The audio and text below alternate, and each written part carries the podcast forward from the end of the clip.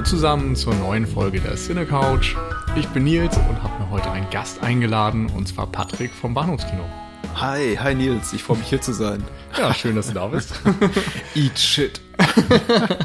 Das wird das Motto sein heute. ähm, ja, lange geplant tatsächlich. Ähm, wir haben noch nie gemeinsam, glaube ich, über den Hongkong-Film gesprochen und das mussten wir ändern. Ja, das stimmt, ja. Beziehungsweise wir haben schon oft drüber gesprochen, aber noch nie äh, die Mikros mitlaufen lassen.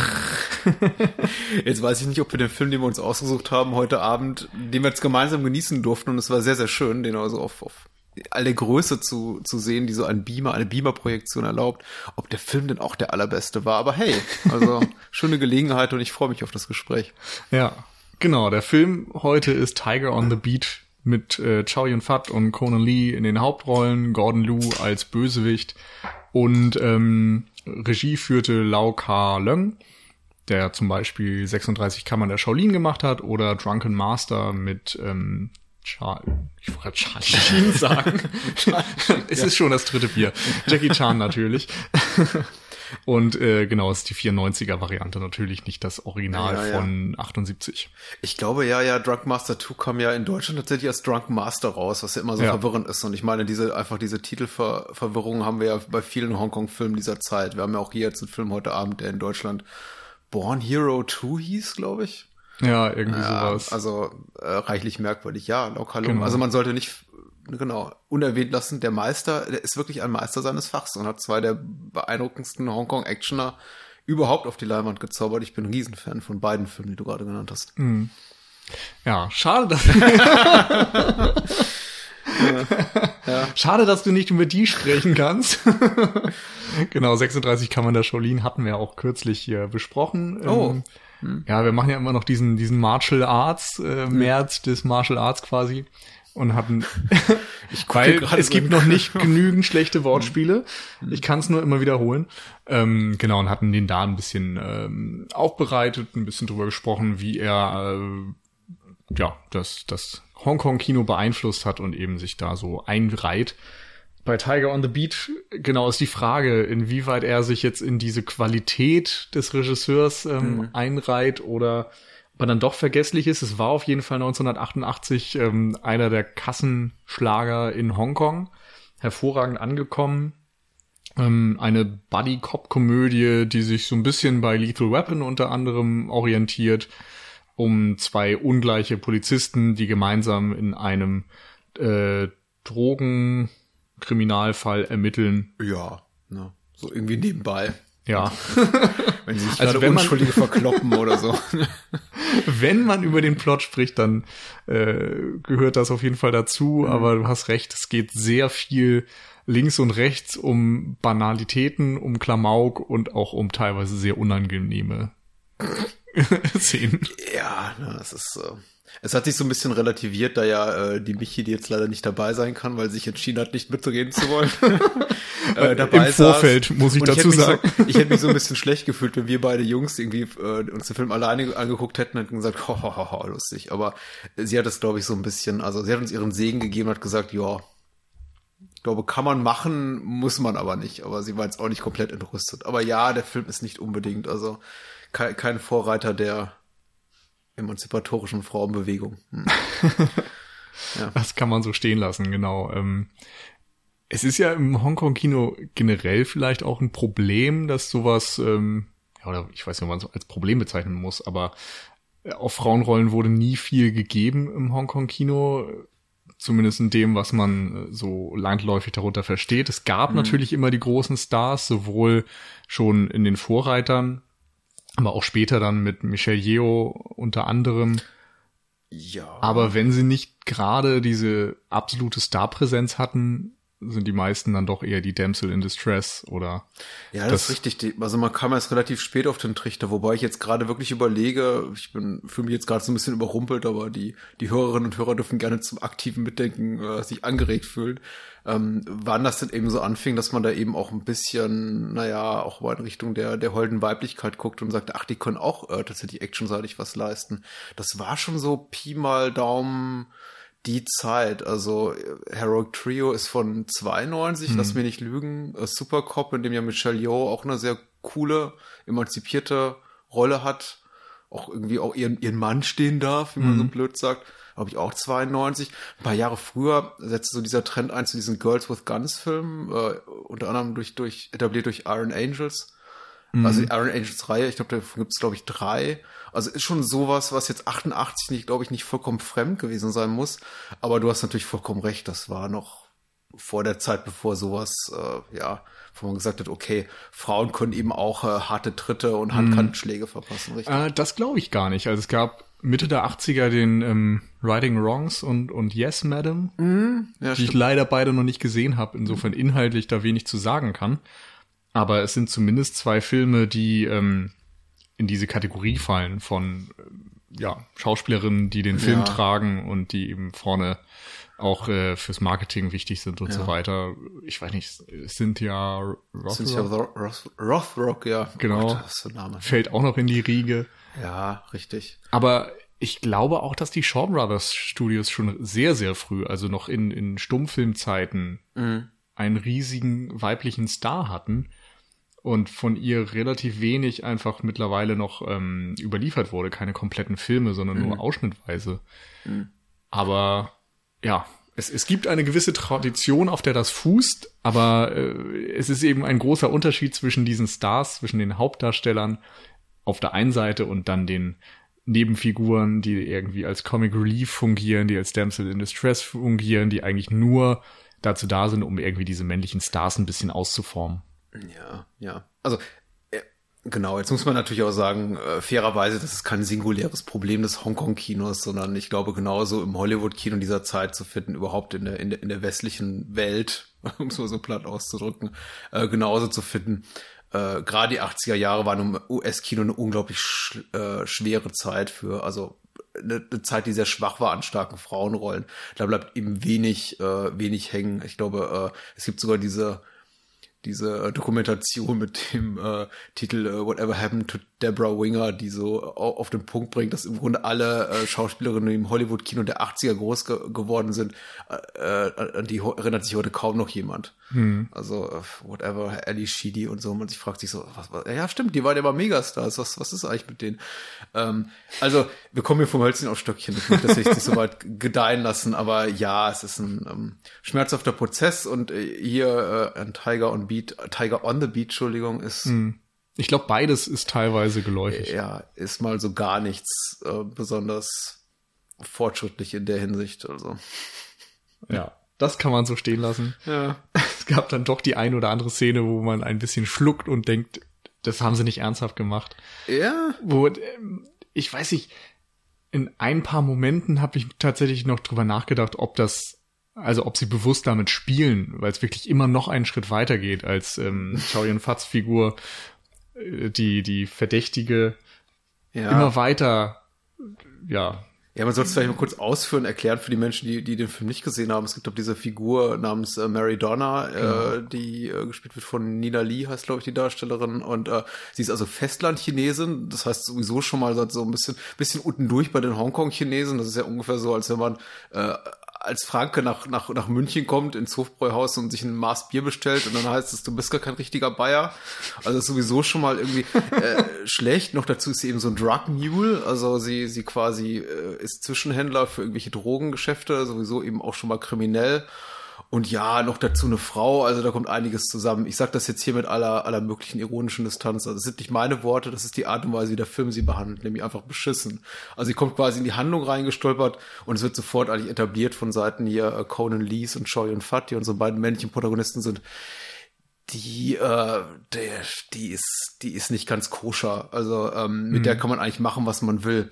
Und am Anfang behandelt der Film das eben noch einigermaßen humoresk. Sie wird da aber so ein bisschen gefoppt und durch die Gegend geschubst und äh, es ist so, ja, haha lustig, also im Sinne von einfach wie, wie, wie eine Komödie einfach aus den, was nicht, äh, äh irgendwie Lausbubenfilm aus den 60er Jahren nicht mehr so richtig lustig ist, aber sitzt dann eben davor und lächelt dann oder nicht lacht, aber lächelt noch ein bisschen gequält.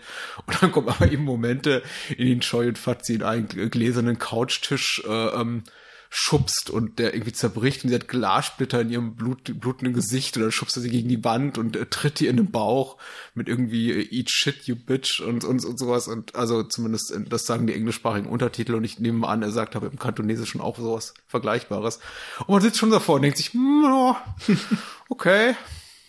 Aber du sagst das irgendwie noch, der, der, Film spielt auch ein bisschen damit möglicherweise. Nee, nee, ähm, ja. ich hatte in dem Moment den Eindruck, weil es eben immer einen Schritt weiter ging, weil er hm. erst also weil Chow Yuns Fat-Figur sie erst schubst, dann in diesen Tisch wirft, dann das vermeintliche Kokain in ihr Gesicht drückt, oh, da, ja. sie dann in die Badewanne äh, drückt und ihr mhm. noch quasi Luft abschneidet und dann sagt so, jetzt reg dich erstmal ab und sie im Badezimmer alleine zurücklässt. Ja. Das ist einfach immer noch mal eine Nummer härter und im Grunde denkst du schon, bevor sie überhaupt in diesen Couchtisch geworfen wird, jetzt reicht's. Darum dachte ich, es ist einfach vielleicht eine Art von, von wirklich tiefschwarzem Humor immer noch einen Schritt weiter zu gehen, aber ich glaube tatsächlich im Endeffekt war einfach das Bewusstsein nicht da. da mhm. Also ich glaube, der andere ist schon da sehr ich dachte, misogyne Dinge zeigt. Ja, also ich habe den Film ja lange nicht gesehen. Ich habe ihn schon mal gesehen in jugendlichem Alter. Der kam damals, glaube ich, bei einem äh, UK-Label raus. Äh, ich habe den auch VHS besessen namens Made in Hong Kong. Äh, ich habe noch ein, zwei Tapes von dem zu Hause, unter anderem Sitting on Fire. Aber es war eben so immer einer der Entschuldigung, Hongkong-Filme, die immer leicht verfügbar waren. Und äh, deswegen habe ich ihn auch besessen, nicht weil mhm. jetzt irgendwie alle geschrien haben, oh, das äh, Tiger on the Beat musste gucken. Das war eher schon so zweite Reihe. Aber es war eben Choi und Fat äh, und äh, entsprechend prominenter Regisseur. Äh, und ich dachte, ja gut, klar, klar, klar besorgst du dir. Und hatte jetzt irgendwie fast keine Erinnerung mehr an den Film. Ähm, insofern hatte ich eine relativ offene Erwartungshaltung, als die Szene begann, wie das jetzt so wohl weitergeführt wird. Und ich dachte eben tatsächlich, dass man das eben so insofern ein bisschen auch ähm, ironisch spricht oder irgendwie lustig macht oder gutierbar macht, ohne jetzt, dass man sich, sich schämen, also ein bisschen fremdschämen muss, indem man sie dann eben auch quasi so Choi und Fat ein bisschen verprügeln lässt. Also, aber sie tut schon was. Also sie, sie schlitzt mhm. ihm da sein Hemd auf und sie, sie ohrfeigt ihn mal. Aber das, was sie ihm eben antut an Gewalt, ist verhältnismäßig so gering, im Vergleich zu dem, was er ihr antut. Also es ist wirklich so, als würde man, ich weiß nicht, sie kommt eben wirklich mit einem äh, mit mit mit einem äh, Don't come with a knife to a gunfight. Also sie kommt wirklich ab so mit mit mhm. kleinen Kalibern zu einem wirklich äh, Choi Fat, der die schwersten Geschütze auffährt. Sie, sie, sie scheuert ihm eine und er äh, prügelt sie in den Bauch, bis sie ab irgendwie eine Glasscheibe fliegt. so, uh, hm. Ja. Äh, ich weiß nicht, ob da noch irgendwie diese Star-Persona von Chao Yun Fat reinspielt, dass man irgendwie angenommen hat, dass das Publikum einfach ihm bei allem zusieht und ihm alles abnimmt. Mhm. Ja. Ich weiß es nicht. Ähm, das ist definitiv eine große Schwäche des Films. Ja. Eine andere Schwäche, muss man sagen, die ich auch nicht mehr so in Erinnerung hatte, ist, dass es wirklich sehr klamaukig ist. Es dauert, wie du gerade eben schon sagtest, lange, bis man irgendwie aus dem Plot tatsächlich mal einen Plot machen kann, der Richtung Kriminalfilm geht, ja. der, auch als Thriller fungiert. Ja. Ich fand das ganz interessant. Ich habe ja in, den letzten Tagen noch mal mich ein bisschen reingelesen, habe verschiedene Hongkong-Bücher so ein bisschen durchgeskippt zumindest. Und ganz oft wird der Film als Thriller bezeichnet. Mhm wo man jetzt tatsächlich nicht viel von findet. Man erwartet so ein bisschen mehr auch an, an Action relativ früher. Und es gibt so ein paar kurze Action-Momente, aber die sind eben ja wirklich sehr, sehr, sehr knapp oder auch nicht besonders spektakulär. Also zu Beginn gibt es eine hübsche kleine Verfolgungsjagd, wo sie mhm. dann eben am Ende auch ihre Hosen loswerden. Das muss sich jetzt jeder selber angucken, um es äh, zu genießen. Ich kann das jetzt nicht erklären, aber es endet eben mit Conan Lee und Choi und Fat ohne Hose. Und das ist schon sehr schön gemacht. Also grundsätzlich äh, finde ich es immer wieder erstaunlich, wenn ich solche Szenen sehe, wo da eben äh, Conan Lee über dieses ähm, über diese äh, Überführung da hechtet und äh, unter ihm auf der auf dieser unterhalb, also unter dem Dach dieser Überführung hat der, der, der Verdächtige flieht, denke ich mir oft ganz wahnsinnig, mit wie geringen Mitteln man eigentlich eine wirklich sehr dynamische Actionsequenz mhm. entwickeln kann. Weil da gehört ja nicht viel zu. Im Grunde mussten die einfach nur das Gelände da absperren und die hechten da eben äh, über, über dieses über diese Überführung drüber, aber es ist eben so dynamisch gefilmt, dass es halt wirklich Laune macht und es ist schon cool und ähm, diese, diese Action-Momente, auch die kleinen, sind eben so cool tatsächlich, dass ich tatsächlich immer die auch richtig vermisst habe, wenn sie nicht da waren, weil ich mir ja. denke, ah, komm, gib mir mehr davon und ach nein, dann ist es vorbei und dann kommt eben wieder 20 Minuten Klamauk ja. und ähm, der Film traut sich eben, glaube ich, auch nicht, ein bisschen sich zu seiner dunklen Seite zu bekennen. Ich habe, äh, ich, ich bin jetzt kein Mega-Fan von Lethal Weapon. Äh, also Running Scared ist auch ein Einfluss auf den Film, aber ich glaube tatsächlich Lethal Weapon ist der größere Einfluss, das ist schon richtig, was so diese Buddy-Cop-Dynamik betrifft. Ähm, und ich habe hab immer so ein bisschen danach gesehen, nach diesen Momenten, wie Mel Gibson sich da am Anfang die Knarre in den Mund steckt. Und es ist alles hat, es hat so ein bisschen schon eine, auch mehr, auch äh, Lethal Weapon ist lustig, partiell, mhm. aber er hat eben auch so immer so eine, er hat eine, er hat eine, er hat auch eine ganz dunkle, düstere Note, auch so eine, so eine, so eine schwere, so eine Dramatik. Also es geht auch schon irgendwie um was. Mhm. Ähm, auch um Leben, auch um das eigene Empfinden und die eigenen persönlichen inneren Dämonen, die es zu bekämpfen gilt und so weiter. Also neben all, allen Bösewichtern. Und das hat der Film eben so gar nicht. Man hat das Gefühl die ganze Zeit für Conan Lee, also äh, Francis und äh, Michael heißen unsere beiden Protagonisten. Äh, zumindest in der englischen Untertitelung. Ich weiß nicht, wie sie im Original heißen. Ähm, wir haben den Film jetzt auf Kantonesisch mit englischen Untertiteln gesehen. Hat man das Gefühl, die machen das eigentlich nur so zum Spaß. Die nehmen das alles so gar nicht ernst. Es ist so, ach, hier, wieder ein Tag im im Büro, im Job, wieder ein paar Leute erschießen. Also hm. das ist so, ne? Ich meine, wie viele Leute gehen im, in in der, im Schlusskampf drauf? Also der kämpft, bekämpft jemand mit der Kettensäge und es ist ultra brutal. Und am Ende kommt ja. dann eben doch wieder ein flapsiger Spruch hinterher. Wobei das ja auch wieder wirklich stellvertretend fürs Hongkong-Kino steht. Hm. Wo einfach reihenweise Leute getötet werden.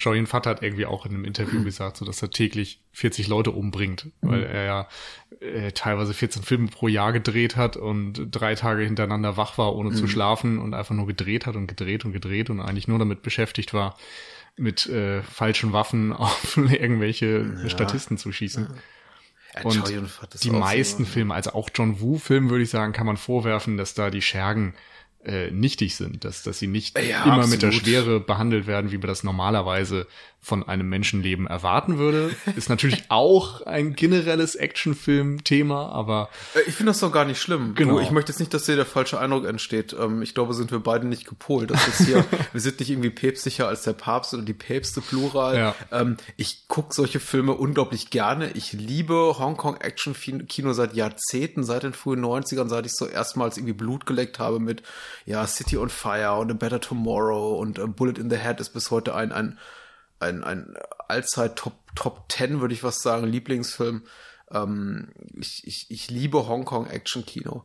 Aber äh, das ist, ähm, da gibt's eben auch nochmal Qualitätsunterschiede. Und äh, warum wir jetzt so kritisch uns äußern, liegt eben speziell an diesem Film und nicht grundsätzlich daran, dass ich jetzt zum Beispiel sage, oh, ich habe ein Problem damit, wenn irgendwie namenlose Schergen im Dutzend niedergemäht werden mit blutigsten Einschusswunden. Nee, das ist schon okay. Das ist auch total in Ordnung. Ich kein Problem mit. äh, ich glaube, ich, ich, mir fehlt einfach so ein bisschen dieses irgendwie in, in ja, ein bisschen Dreck schlucken seitens der Protagonisten. Ich möchte auch, mhm. dass ich das Gefühl habe, okay, okay, das hat jetzt auch wirklich so einen vielleicht emotionalen und körperlichen Schaden hinterlassen und stattdessen gehen die immer raus und klopfen sich den Staub von den Schultern und ja, Mann, kriegen wir jetzt wenigstens für eine Beförderung. Ähm, na gut. Hm.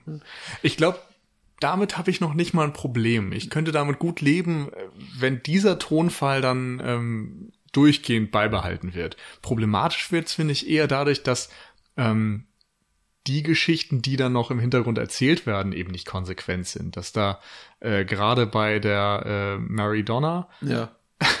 einfach sie erst schlimm behandelt wird ohne Ende, das haben wir schon etabliert, sie dann auf einmal sich dann doch ein bisschen in Chow Yun Fat verliebt, nachdem sie ihm vorher, fünf Minuten vorher vorgeworfen mhm. hat, dass er schuld ist, ähm, dass ihr Bruder getötet wird Übrigens auch in einer extrem brutalen Szene, wo äh, ihm erst die Hand weggesprengt wird und er dann mit äh, Kugeln durchsiebt wird. Ja. Und das ist eine Szene, die würde eher in so einen typischen Thriller passen. Und sie unterbricht eigentlich eine, diese Klamauk-Komödie. So, das heißt, wir haben erst Donna Lee, die, nee, nicht Donna, Mary Donna, Mary die Donna, ähm, schlecht behandelt wird. Dann wird ihr Bruder getötet. Mhm. Sie wirft den Polizisten vor, dass die schuld sind. Sie verliebt sich in den Polizisten um dann getötet zu werden, damit man einen Grund hat für die Polizisten nochmal loszuziehen, sich rächen zu müssen. Natürlich ist da auch nochmal die Schwester des Protagonisten wichtig, weil sie dann gerettet werden muss. Also ja. so, ach, dieses typische, wir, wir bieten eine einfache Motivation. Und eigentlich würde ich dann lieber auf diese Motivation verzichten. Mir würde es reichen, wenn diese Cops einfach den ganzen Tag als, als Schürzenjäger unterwegs sind und Bier trinken, was sie auch den Großteil des Films tun. Ja und einfach den Auftrag bekommen, jetzt leg eben den Drogendealer äh, das Handwerk und dann machen sie es. Ja. Hätte funktioniert. Ja.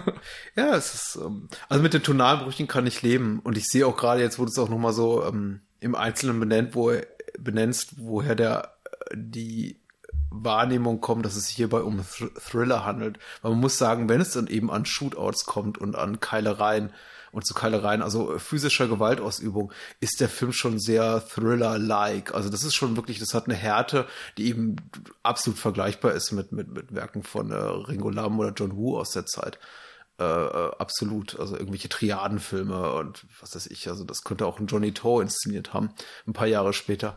Äh, insofern, also ich verstehe, woher die Wahrnehmung kommt, aber es ist eben da, der Film verabschiedet sich dann eben immer wieder daraus und kehrt zurück zu diesem lustigen Cop-Alltag. Wobei das wird eben auch gegen Ende weniger, ähm, ja, ja, also mir gefällt der Film in Teilen, muss ich sagen, tatsächlich mhm. sehr gut. Ich mag ihn auch immer noch gerne äh, mit Abzug in der B-Note. Ich glaube, ohne diese, diese ganzen misogynen Aspekte, die ja tatsächlich wirklich sehr, sehr im, im Vordergrund stehen. Und ich, wie gesagt, ich wir haben schon öfter über das die Art von Kino geredet und ich moderiere seit über sieben Jahren Podcast das Bahnhofs Kino. also ich bin, sagen wir mal, ich lasse mich normalerweise nicht von sowas abschrecken, aber da hier überschreitet es einfach so eine Grenze, an der man denkt, okay, entweder lache ich jetzt nur noch drüber oder ich wende meinen, meinen Blick ab. Und wir konnten darüber lachen, weil wie gesagt, ja, Michi dabei war und gesagt hat, ja, ja, also zumindest so den Eindruck erweckte, das sei schon so okay, dass wir das gucken. ähm, Sie kennt das. abgesehen von diesen Momenten gefällt mir der Film tatsächlich relativ gut. Mhm. Äh, insbesondere auch, und irgendwie auch als reine Komödie gefällt er mir gut gut. Man spricht ja immer so von ähm, auch, auch Geschmacksunterschieden zwischen ab dem unserem Kino, dem westlichen Kino und dem Hongkong-Kino oder dem China-Kino, chinesischen Kino. Ich finde es gar nicht so schlecht. Also ich finde das, was wir da sehen an Comedy, tatsächlich ganz lustig. Also diese ganze äh, Nummer zu Beginn hier mit dieser, dieser dieses Slapstickhafte mit dem äh, gehörten Ehemann, der irgendwie ins Zimmer reinplatzt, ins Schlafzimmer seiner Frau, die gerade mit Choi und Fat in der Kiste liegt und er kommt eben rein, der gehörte Ehemann und äh, Choi und Fat macht gibt vor, wieder die, die ja. Frau wiederzubeleben.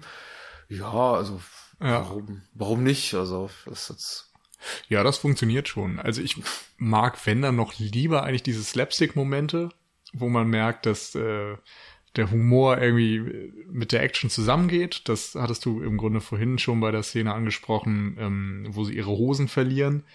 Also erst die Verfolgungsjagd, die eher einfach spannend gehalten mhm. ist und dann dieser Standoff-Moment, der, der Bösewicht hat Geiseln genommen mhm. und seine Hose beim Sprung verloren und fordert jetzt die Polizisten auf, die noch auf, äh, auf der Überführung stehen, ihm eine Hose runterzuschmeißen. Und dann geht's natürlich beim ersten Mal schief, sodass dann ja der mhm. zweite Polizist auch noch die Hose hinterher schmeißen muss. Mhm. Es ist ein bisschen flach, es ist äh, sehr albern. Ja. Aber irgendwie funktioniert es gerade deswegen, finde ich. Ja. Und ich weiß nicht, ich glaube, das ist, das ist eigentlich das, was ich auch am Hongkong-Film mag, dass man ähm, gerne in die Extreme geht. Äh, ja, absolut. Also tatsächlich in diesen Momenten, es war gut geskriptet. Ich finde es auch ehrlich gesagt vom, vom Ansatz gar nicht so schlecht. Vergleichbare Szenen habe ich eben auch in anderen Hongkong-Comedies schon gesehen. Ich habe mir eben nur in diesen Momenten gewünscht, wir würden da eben nicht äh, Choi Yun Fat und äh, Conan Lee sehen, sondern Jackie Chan und Yan Biao oder, oder Jackie Chan und, und, und Sammo Hung oder so. Also Leute, die haben schon einfach ein bisschen mehr auch äh, das komödiantische Gene in sich tragen. Man hat schon das Gefühl gehabt, also Choi und Fat und, und Lee, sie, sie kämpfen schon so ein bisschen mit dem komödiantischen. Also äh, Choi und Fat macht's ganz gut, finde ich ehrlich mhm. gesagt. Ich war, ich war ganz, ganz angetan davon. Conan Lee, ich glaube, ist einfach hat schwer damit zu kämpfen, so seine eigene Eitelkeit auch äh, so zu überwinden und sich komplett zum Depp zu machen. Also äh, mhm. ich habe immer so das Gefühl, ihm fehlt so das letzte bisschen einfach auch ähm, Furchtlosigkeit davor, sich total zum Honk zu machen vor der Kamera, weil er eben immer noch gut aussehen will. Aber das ist nur mein persönlicher Eindruck. Ähm, ja. Ich sage mal so, ich habe ihn angesehen und es hat mich jetzt nicht so wahnsinnig überrascht, dass er keine große Karriere hatte nach diesem Film. Ja. Okay. Also bei Chow Yun Fat möchte ich auf jeden Fall widersprechen. Weil ich finde schon, er hat ein wahnsinniges komödiantisches Talent. Ja, ich fand ihn auch also, ganz gut, habe ich ja auch gesagt. Also ist nicht mhm. bahnbrechend. Er hat ja auch ursprünglich, glaube ich, bevor er mit ähm, A Better Tomorrow so seinen Durchbruch hatte als ernstzunehmender Schauspieler, vorher in ganz vielen Komödien mitgespielt. Mhm. Und war da eigentlich äh, auf Komödien abonniert, wie auch John Woo vorher äh, sehr viele Komödien gedreht hat. Mhm. Das ist ja so ein typischer Weg in Hongkong irgendwie, dass man erstmal Komödien drehen muss, bis man dann irgendwann vielleicht mit einem anderen Stoff äh, den Durchbruch schafft und ähm, sich damit so ein bisschen ein Standing etabliert, um das zu machen, was man vielleicht machen möchte. Mhm. Und ich glaube, Chow Yun-Fat hat später sogar wieder gesagt, dass er eigentlich äh, diese ganzen gewalttätigen Filme gar nicht so toll findet und lieber was macht, mit dem er die Leute unterhalten kann. Mhm.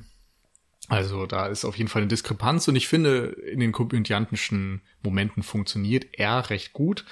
Bei Connolly hast du recht. Ähm, aber ansonsten mag ich Tiger on the Beat am liebsten, und das sind eben auch die Momente, in denen ich den, den Film erinnere, immer wenn die Action wirklich loslegt. Das ist natürlich die Überführungsszene, das ist dann aber auch gerade äh, die letzte halbe Stunde beginnt eigentlich mit diesem ähm, Showdown auf, was ist das, ein, so, so ein Schrottplatz? Ja, ja, ja, genau. Und äh, es, es ist ein Drogendeal. Da liegen jede Menge, Menge Betonröhren rum. Also, ja. Was auch immer es sein soll. Mhm. Ähm, auf jeden Fall sind da wahnsinnig interessante ähm, Stunts auf dem Autodach drin. Ja. Halsbrecherisch, wie Conan Lee da irgendwie von, von einem Auto zum nächsten springt sich gerade immer noch rettet, wenn ein Auto herannaht und äh, ja auf das nächste Dach schwingt. Das ist wirklich, das wirklich, ist wirklich beeindruckend. beeindruckend. Also das, das habe ich auch tatsächlich, wie gesagt, ich kann mich kann kaum was erinnern. Das ist 20 mhm. Jahre plus, eher 25 Jahre, dass ich den Film gesehen habe. Also äh, Cohen bringt eine unglaubliche ähm, äh, Physikalität also in diesem Film. Also äh, äh, äh, ich war, es ist ein bisschen so Äpfel mit Birnen Vergleich, wenn ich sage, er macht so äh, tolle Stunts wie Jackie Chan, aber er hat zumindest eine ähnlich große Furchtlosigkeit. Also man merkt eben auch in vielen halsbrecherischen Situationen, das ist der Schauspieler, der da vor der Kamera steht und der tut eben Dinge, die Chow Yun-Fat nicht kann, weil Chow Yun-Fat ist eben kein Kampfkünstler, Chow Yun-Fat ist eben kein Stuntman. Ähm, Conan Lee hat das einfach in den Genen, der kommt ja auch aus der Kampfsportecke eigentlich fachlich und ist ja erstmal quasi so auf dem zweiten Karriereweg dann auch Schauspieler geworden. Und das merkt man ihm eben sehr an, das tut dem Film auch tatsächlich sehr gut. Und in diesen Momenten verstehe ich dann eben auch, weil, warum äh, Lau Kalung oder äh, irgendwie ein Casting Director meinte, okay, den, den nehmen wir quasi für die zweite Hauptrolle. Weil da ist, da ist er unglaublich gut, also Conan Lee unglaublich gut. Und das, äh, da, da triumphiert der Film auch wirklich für mich. Mhm. Äh, da zeigt auch der Regisseur nochmal sein ganzes Können. Das ist wirklich sehr gut. Vielleicht kommt ihm da auch zugute, dass er, wie du vorhin ähm, ihm ein bisschen unterstellt hast, dass sein Ego ein bisschen groß ist und er diese ganzen Stunts tatsächlich dann selbst machen möchte ja, und glänzen möchte. Ja. Und das war wohl auch im zweiten Teil so, dass er da irgendwie einen äh, sehr großen Stunt hatte, wo er von irgendeiner Stange gesprungen ist oder so. Mhm. Und in Interviews immer nachher gesagt hatte, so dass das so sein definierender Moment sein sollte. Ja, ja, das ist, ähm, also Interviews. ich habe ich habe das Gefühl, er hat so ein bisschen das Tom Cruise-Syndrom. Ja, das ist, also ich bin, ich bin grundsätzlich, auch weil ich ja auch mal eine Zeit, Zeit lang in dieser, dieser ganzen Medienmenschen, PR-Ecke gearbeitet habe, mal so ein bisschen vorsichtig dahingehen, was, was so Stars gerade vor der Kamera aussagen, aber bei, bei ähm, Hongkong-Chinesen oder Darstellern insbesondere, weil ich immer das Gefühl habe, da ist auch sehr viel, und da ist der der, der, der Bullshit-Pegel irgendwie schlägt da ganz besonders doll aus. Also bei Choi und Fat, diese ganze Sache, mit dem ich mag eigentlich keine Knarren und eigentlich spiele ich ja nur wieder, wieder Willen, diese ganzen Actionfilme mit. Die Sache habe ich eben auch schon x-mal gelesen und ich denke immer jedes Mal, ja, genau. Also als ob du keine anderen Möglichkeiten hättest. Das ist ja, also Choi und Fat hat ja spätestens Anfang der 90er hätte er locker die Möglichkeit gehabt, einfach auch, was seinen Status betrifft, zu sagen, okay, ich sattle jetzt eben nochmal um, aber er hat es eben nie gemacht klar, es gab so diese halbherzigen Versuche wie jetzt Once a Thief oder so während seiner Blütezeit auch mit John Woo so ein bisschen ab irgendwie äh, Crime-Filme und, und, und Komödie zu verquicken, aber hat nicht wirklich, wirklich gut funktioniert. Mittlerweile macht das wohl häufiger. Aber auch bei Conan Lee, also ich habe von Conan Lee zum Beispiel gelesen, dass er äh, äh, Interviews gesagt hat, ohne ihn wäre der Film nicht gemacht worden und er sei quasi so, also Choi und Fat sei quasi so Supporting Act für ihn gewesen. Also er hatte offenbar eine sehr große, sehr übersteckerte Selbstwahrnehmung. Und äh, das finde ich eben schon merkwürdig, weil, ähm, also ich meine, Conan Lee war jetzt kein unbeschriebenes Blatt, aber er hatte wohl einen großen Hit vorher, dessen Titel mir gerade empfallen ist. Äh, Ninja in the Dragon's Den. Ja, beziehungsweise Ninja Kommando auf Deutsch. Genau. Lag aber zu dem Zeitpunkt eben auch schon mal locker wieder fünf, sechs Jahre zurück. Und 88, also relativ kurz nach wirklich äh, Yun Fats Mega-Durchbruch hier als äh, Mark Gore heißt, glaube ich, seine Figur mhm. in hier City Wolf, A Better Tomorrow, äh, zu behaupten, er ist quasi hier so, äh, Choi Yun Fat spielt die zweite Geige, dazu gehört schon ganz schön viel Chutzpe. Ja, das ist, nee, nee, nee, wirklich nicht, wirklich nicht. Also, weiß ich, wo er das her hat, die, die Wahrnehmung. Ja, das stimmt. Ja, es, äh, es ist bei ihm wohl so, dass ihm von manchen Leuten eine große Karriere nach ähm, mhm. dem Ninja-Kommando äh, prophezeit wurde und er das möglicherweise danach ein bisschen selbst verspielt hat. Streitigkeiten hatte vertraglicherseits und äh, mit mhm. Tiger on the Beat dann eigentlich die Chance hatte, vielleicht wieder ein bisschen an diese Erfolge oder an eine mögliche prophezeite Karriere anzuschließen. Und in der Folge ging das dann eher in die Binsen. Ja, ja. Ja, wer weiß, was stimmt. Ich weiß es auch nicht. Also man mhm. hat ja von einigen Beteiligten auch, dass sie irgendwie später auch im, im Laufe ihrer Karriere ein bisschen, ein bisschen Probleme hatten. Also äh, der Regisseur hier, wie gesagt, ähm, unter anderem das Meisterwerk, für das er zuständig war, also Drunken Master 2, da soll er sich ja auch angeblich mit locker lung mit äh, mhm. Jackie Chan so zerstritten haben, dass äh, Chan selber dann die Regie übernahm und er quasi dann irgendwie noch nicht mehr, mehr zur Premiere eingeladen wurde und dann irgendwie auch im, äh, danach nicht mehr so viel für ihn kam an, an großen Regiearbeiten. Ja. Ja, es war, glaube ich, einfach auch eine schwierige Zeit fürs Hongkong-Kino dann irgendwie später in den 90ern. Ich glaube, äh, wer, wer es nicht geschafft hatte, ist jetzt, glaube ich, eine sehr kühne, steile These, äh, aber äh, bis Ende der 80er, spätestens Anfang der 90er wirklich so Fuß zu fassen, sich als Star zu etablieren, hat es wirklich schwierig gehabt. Und so insbesondere also im, im Kontext der Rückgabe dann von, von Hongkong an, an, an, an China, also äh, politischen, äh, ist, ist, ist, ist schwierig. Und Coney hat es aber einfach nicht geschafft. Ich glaube, er kam ein bisschen zu spät zur Party, mhm.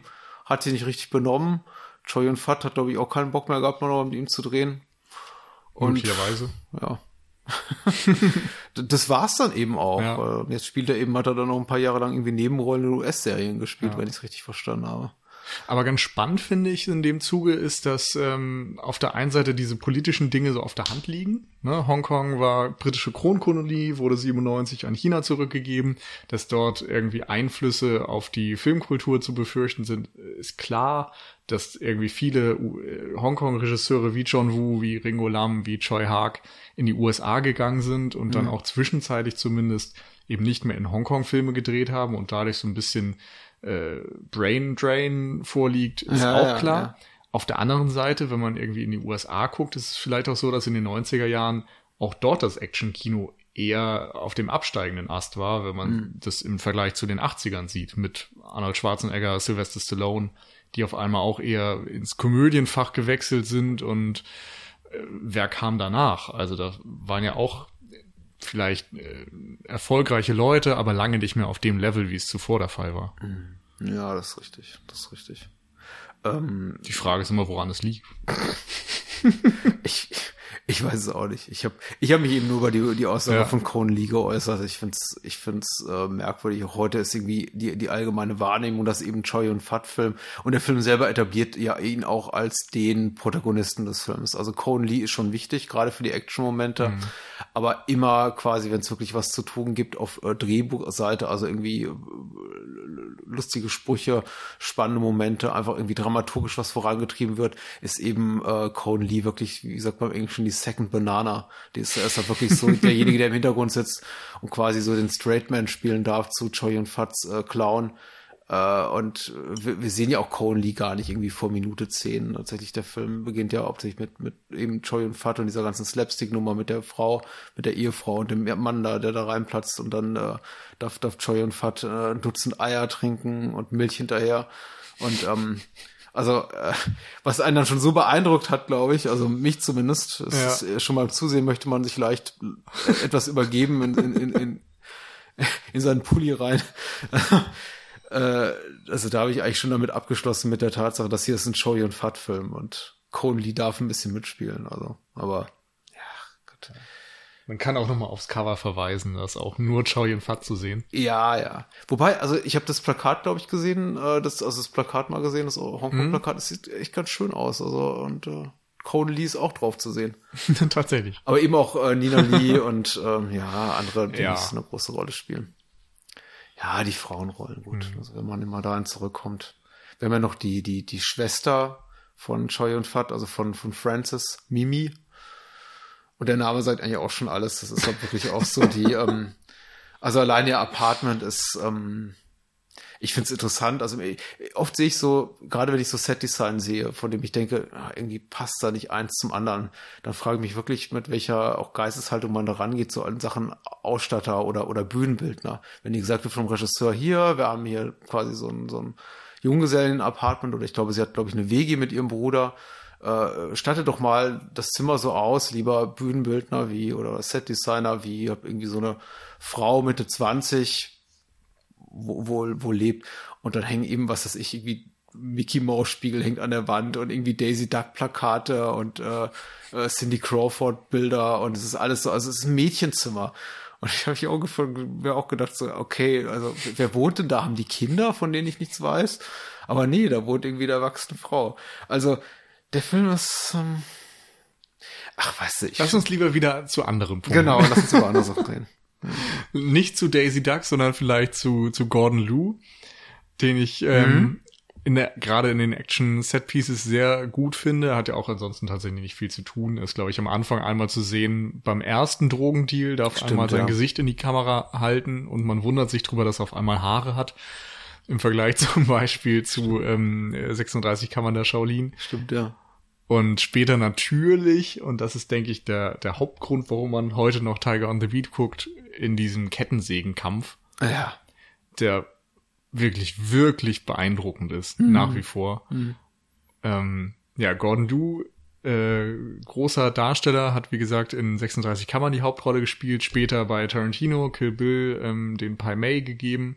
Mhm. Also schon vielen Leuten vermutlich ein Begriff und äh, zeigt hier absolut nochmal sein Können. Es gibt zwischendurch auch noch diese Szene, wo sie sich, äh, ist das ein Polizeirevier, wo sie sich im Flur, nee, das ist das Fitnessstudio. Das Fitnessstudio, ja. Wo ja, sie genau. sich dort prügeln, ja. wo er auch schon zeigt, äh, was er kann, mhm. auf engstem Raum und äh, ja. da mag ich besonders die Schnittarbeit. Das ist so ein typischer Hongkong-Schnitt irgendwie, mhm. sehr schnell, aber du hast immer die Übersicht, es ist immer ähm, sehr zentriert, also die Action findet immer in der Bildmitte eigentlich statt, mhm. so dass man immer den Überblick behält. Ähm, man hält sich immer an die 180-Grad-Regel, die Kamera ist sehr starr und äh, macht eben wenig Schwenks oder Zooms oder sowas und dadurch ist es einfach zu folgen, obwohl das Tempo wahnsinnig hoch ist und eben immer auch gewisse ähm, ja, mhm. Positionsänderungen der Kamera vorliegen. Mm, ja. Und man erkennt einfach, wie gut die Darsteller tatsächlich ihr Handwerk beherrschen ähm, in Sachen Martial Arts. Ja, ich glaube, also so eine große Kunst ist tatsächlich ja erstmal klar, den, den, den Raum äh, einfach geografisch nachvollziehbar zu machen, also immer tatsächlich so Bewegungsabläufe auch nachvollziehen zu können, ist, ist wichtig. Ich finde die Action auch hier sehr kompetent. Ich habe irgendwo eine relativ harsche Kritik gelesen dem Film gegenüber, in der gesagt wurde, äh, die, die Action sei eigentlich für Anno 88 relativ unzeitgemäß schon gewesen. Ähm, habe ich jetzt nicht so tatsächlich empfunden. Also äh, ich könnte es nachvollziehen, wenn man sagt, es ist nicht zeitgemäß, weil wenige Jahre zuvor mit A Better Tomorrow ja. spätestens ähm, auf einmal eben die die äh, Gunfights wichtig wurden. Also mhm. eigentlich vielleicht das Kung Fu ein bisschen ins Hintertreffen geraten ist ja. und, und mehr auf Kugelhagel Wert gelegt wurde. Hier haben wir genau das Gegenteil. Natürlich gibt es ein paar Schießereien, mhm. aber immer wenn möglich geht es dann wieder Richtung Kung Fu oder es gibt ja am Ende sogar die Szene, wo sie sich dann mit Gewehren prügeln. Ja. Also Waffen im Grunde dann mhm selbst wenn man äh, Schusswaffen hat, sie lieber äh, für Kung Fu verwendet werden als zum Schießen. Mhm. Insofern alt ja, aber ich finde nicht, dass es negativ ist. Nein, überhaupt nicht. Also großer, großer Kunstgriff überhaupt der Art äh, und Weise, Hank, äh, Action im Hongkong-Kino zu inszenieren, ist natürlich erstmal klar, den Raum begreifbar zu machen, äh, viel auf Totalen zu setzen, lange Einstellungen, nicht so viel wegschneiden, aber eben auch, ja, also einfach die Szenen so immer so ein, zwei Sekunden länger äh, laufen zu lassen, als es eigentlich unbedingt notwendig wäre, um nachvollziehen zu können, was da, was da passiert, ist mir auch wieder mehrfach aufgefallen, dass ich gedacht habe, okay, eigentlich im Grunde, ich glaube, jeder, jeder Hollywood Action-Regisseur hätte da schon längst weggeschnitten, wenn zum Beispiel der eine Typ da irgendwie äh, über den, also Conan Lee wirft dann irgendwie über, den, über, über seinen Rücken und er fliegt eben in diese Dusche rein, die Dusche zerbirst, also das Porzellan der Dusche quasi so unter ihm und es sieht wirklich, wirklich schmerzhaft aus. Mhm. Aber ähm, der, ich glaube, für, also mein Bauchgefühl sagt, okay, in dem Moment quasi, wo der auf diese, in diese auf diese Duschwanne trifft und die zerbürst so quasi unter ihm, äh, zerberstet, zerbürst, also, zerbürst, äh, wäre eigentlich der Moment, um wegzuschneiden, aber äh, tut der Film eben nicht. Er lässt das diesen Moment eben noch etwas länger laufen. Der Protagonist rollt sich eben noch ab und äh, ja, wir sehen, es ist, äh, ich, ich glaube, das macht es nochmal leichter für uns nachzuvollziehen, welcher, welcher, welchen Schmerz er da mutmaßlich empfindet, weil, äh, und auch ähm, nachzuvollziehen, dass er eben wirklich, ja, welche körperliche Gewalt da ausgeübt wird ge ge gegen den. Ähm, als mhm. wenn das eben so, ein, so, eine namenlose Figur ist, deren Gesicht wir nicht sehen, weil der Bewegungsablauf einfach zu schnell ist. Wir haben die Möglichkeit, dem Schauspieler oder Startman nur mal kurz ins Gesicht zu blicken. Und da, in solchen Momenten denke ich immer so, oh, wow. Und ja, eben in einigen Fällen ist eben auch dann Conan Leader Leidtragender. Äh, und das finde ich schon, ähm, das ist einfach sehr, sehr gut inszenatorisch gemacht. Also actionseitig lässt sich dem Film nichts vorwerfen. Da kann ich auch entsprechende Kritiken nicht wirklich nachvollziehen. Ja. Ähm, ja, gut, klar, Heroic Bloodshed-Filme brauchen Waffengewalt und lange Shootouts in ultra Slow-Mo. Das hat der Film eben weniger zu bieten, da hast du schon recht. Es könnte möglicherweise ein Punkt sein, wo der eine oder andere sagt, ja, nach, nach hier A Better Tomorrow und ein Jahr for the Killer habe ich mir da mehr erwartet, aber. Ja, oder äh, vielleicht was anderes. Ja. Ich fand gerade also. den Stilmix so ein bisschen gut aus Martial Arts und ähm, es ist eben auch kein kunstvolles Martial Arts. Es hat eben nicht so diese, diese Peking Opera Ästhetik wie jetzt zum Beispiel ein Jackie Chan Film, wo man das Gefühl mhm. hat, ja schon irgendwie, hier, ich mach dir den Kranich. ähm, und es sieht alles eben unglaublich elegant aus, aber es hat eben unglaublich wenig ähm, Schmerz, also dem liegt wenig Schmerz inne. Das hier ist schon relativ äh, schnörkellos, muss man sagen. Auch hier die Hand Handkanten-Action, aber sie tut weh und äh, ja, ist gut, ist gut, ist gut. Ja. Und ich weiß nicht, ich, ich komme immer wieder zu diesem Kettensägenkampf. Ja, ja, lass uns drüber reden. Der absolut beeindruckend, wie riskant das auch teilweise gefilmt ist. Ja. Also der beginnt ja im Grunde damit, dass sie ähm, auf zwei Ebenen stehen, mhm. einer auf einem Gerüst, der andere darunter. Mhm. Und sie hören quasi äh, von ihrem Gegner jeweils die, die Kettensäge und sägen dann durch dieses Gerüst durch in der Hoffnung, das Gegenüber vielleicht zu treffen. Ja. Und das haben sie halt tatsächlich so gedreht. Also mhm. das, das würdest du heute niemanden mehr tun lassen, ohne. Ja, nein, Punkt. ja, ich glaube, ich sagte schon, tun lassen. Ja, als wir den Film guckten, sagte und, ich schon, mich wundert, dass es nicht mehr Todesfälle gibt hier bei den Dreharbeiten ja, solcher Filme. Genau. Also, äh, denn und die, ich habe noch ein, liefen ja, glaube ich. Also. Ja.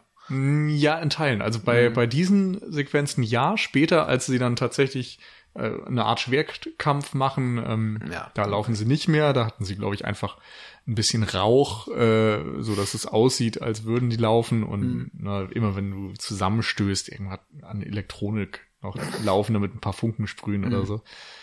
Aber ja, am Anfang auf jeden Fall. Und da gibt, gab's dann Sequenzen, wo durch dieses Holz gesägt wird ja. und natürlich eine Markierung für den Schauspieler da war, wo er sägen muss. Aber mit so einem Ding rutscht du ja schnell ab. Und angeblich war es nicht geplant, dass äh, der Schuh von Gordon Liu angesägt wird. Und das war so ein ja, glücklicher Zufall. Beziehungsweise überhaupt sehr viel Glück, dass da nicht mehr passiert ist, als dass die Sohle dann offen war. Ja. ja. Also es ist Wahnsinn. Mhm. Es, äh, ja, es ist, es ist auf jeden Fall beeindruckend ähm, in, in, in der Härte die dort, also wie, wie der Kampf gezeigt wird, das ist unglaublich intensiv. Es geht einem unglaublich nah.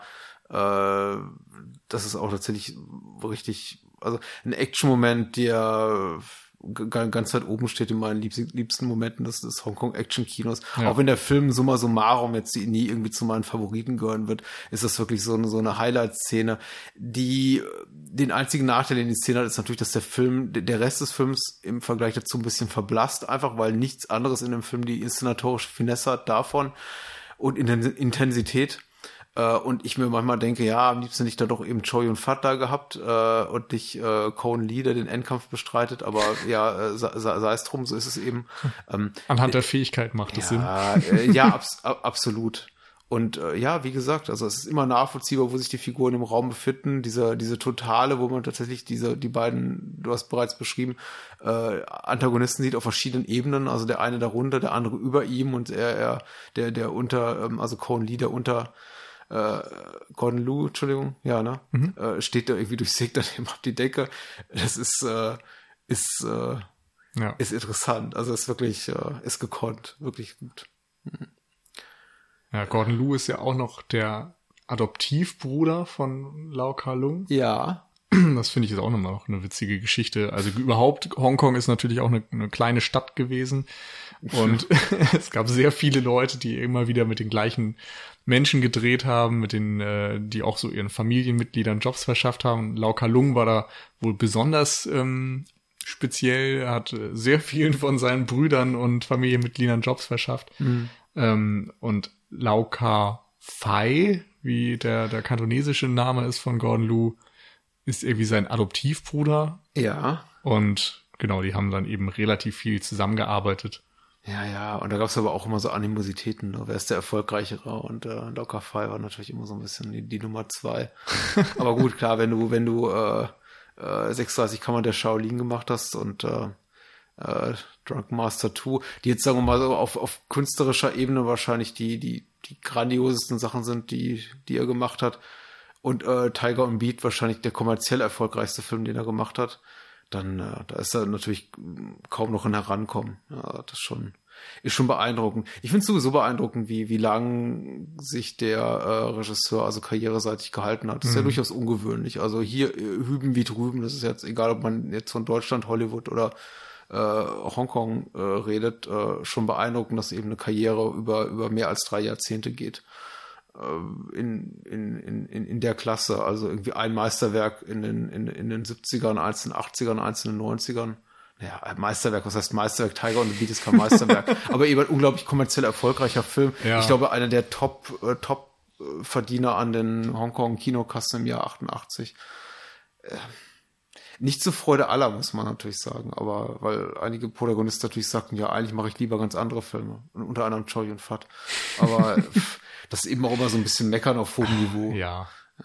Das wirst du immer haben. Aber es ist ein Film, an dem man sich jetzt 30 Jahre später erinnert. Ja, das ist so ein Leitmotiv, wenn man auch dieses Buch von, von Ralf Ummert liest. Äh, ja. Äh, Film ohne Grenzen? Über, ja, über John Woo, in dem so. eben auch immer ja, Film ohne Grenzen auch. Das ist ja aber, das allgemeine äh, Hongkong-Buch und dann das, gibt's die John äh, Ja, das Bio-Buch ist eben auch so ähm, durch, durchzogen von Äußerungen Wus, dass er eigentlich nach jedem seiner großen kommerziellen Erfolge sagte, ja, eigentlich ist das gerade nicht das, mit dem ich Erfolg haben wollte. Eigentlich mache ich ja viel lieber persönliche Filme. Und dann macht er eben Bullet in the Head und keiner geht ins Kino. Ja. Oder Hardboiled, sein Abschiedsgeschenk quasi an, an das Hongkong-Kino und keiner geht rein. Und äh, ja, gut wollte ich nur mal John Woo ist ja sowieso ein spannender Fall, weil eigentlich keiner seiner Filme nach äh, A Better Tomorrow je wieder diesen kommerziellen Erfolg erreicht mhm. hat in Hongkong, oder? Mhm. Ja. Also selbst The Killer war ja äh, eigentlich viel erfolgreicher, glaube ich, im Ausland oder ist dort noch ähm, ja. besser aufgenommen worden, zumindest als in der Heimat. Äh, Und ja. dort haben sie tatsächlich auch lieber die Ringo Lam Filme geguckt, die ein bisschen ähm, ja, weniger opernhaft waren. Ja. Bisschen weniger stilisiert. Ja. Ja.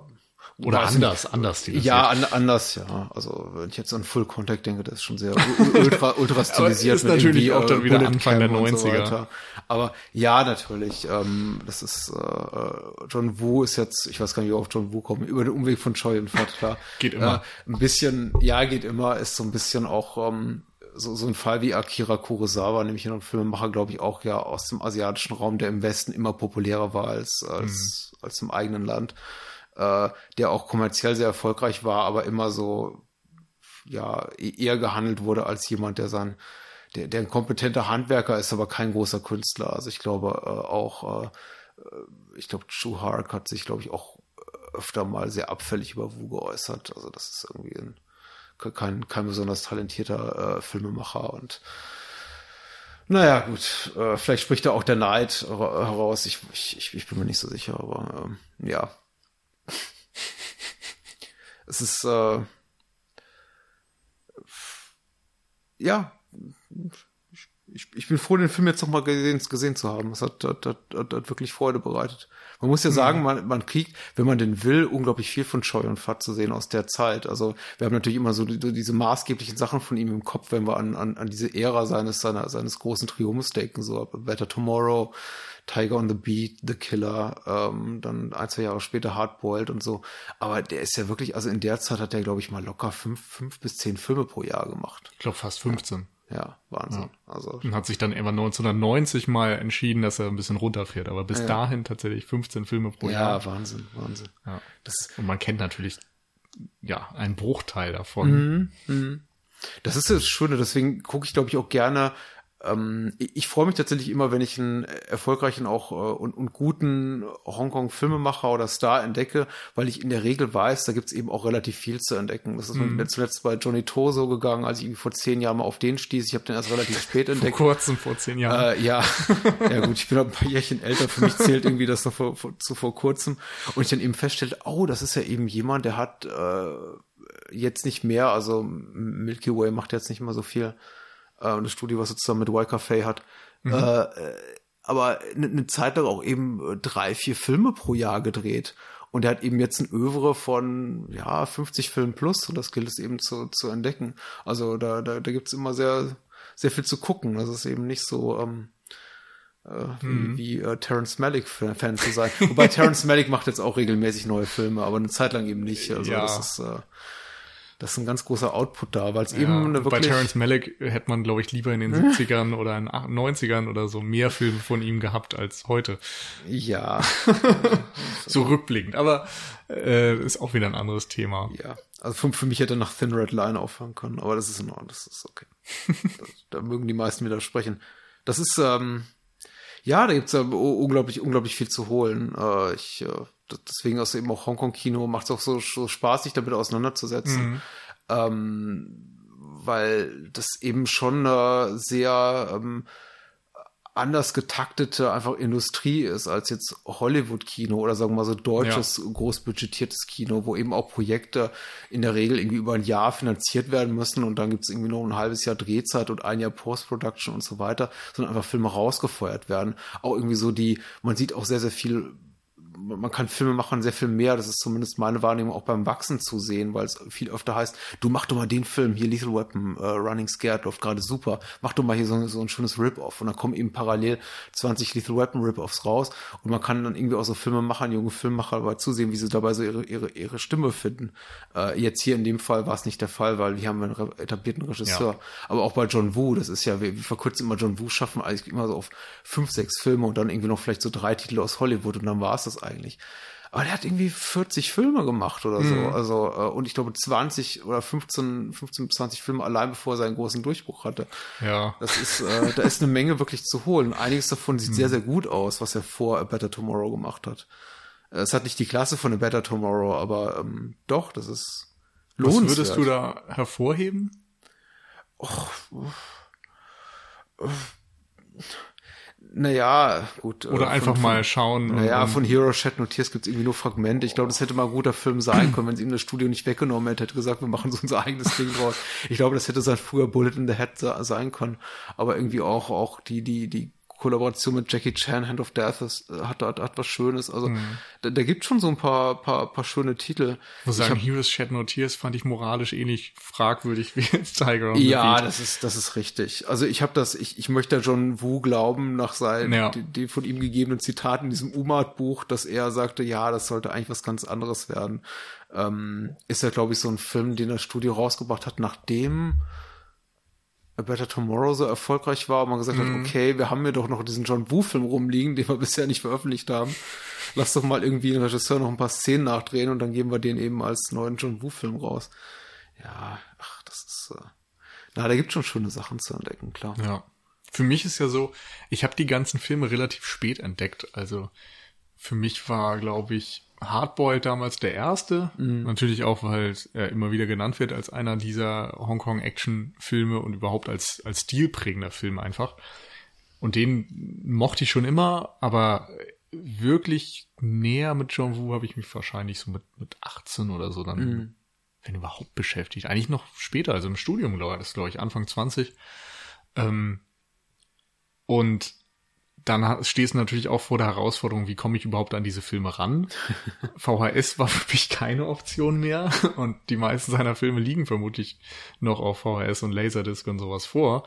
Natürlich mittlerweile auch diverse DVD-Veröffentlichungen, aber da muss man sich wirklich ein bisschen anstrengen, dann auch welche zu finden, die einigermaßen qualitativ funktionieren, Ja. die Untertitel haben, die nicht völlig sinnentstellend sind, äh, die ungekürzt sind und so weiter.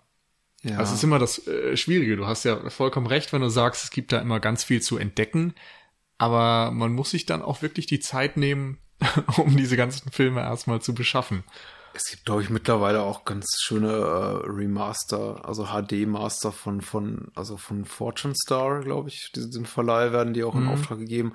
Aber du hast einen ganz wichtigen Punkt erwähnt. Untertitel ist tatsächlich immer so ein, so ein, so ein Killer-Kriterium. Tatsächlich ist es ich, ich habe eine Zeit lang relativ viel einfach bei YesAsia und com.com Ja. irgendwie eingekauft und mich da irgendwie mit teilweise mit Video-CDs eingedeckt, weil einige Sachen gerade von Johnny Toe gar nicht äh, verfügbar waren auf DVD und das war unerschwinglich teuer.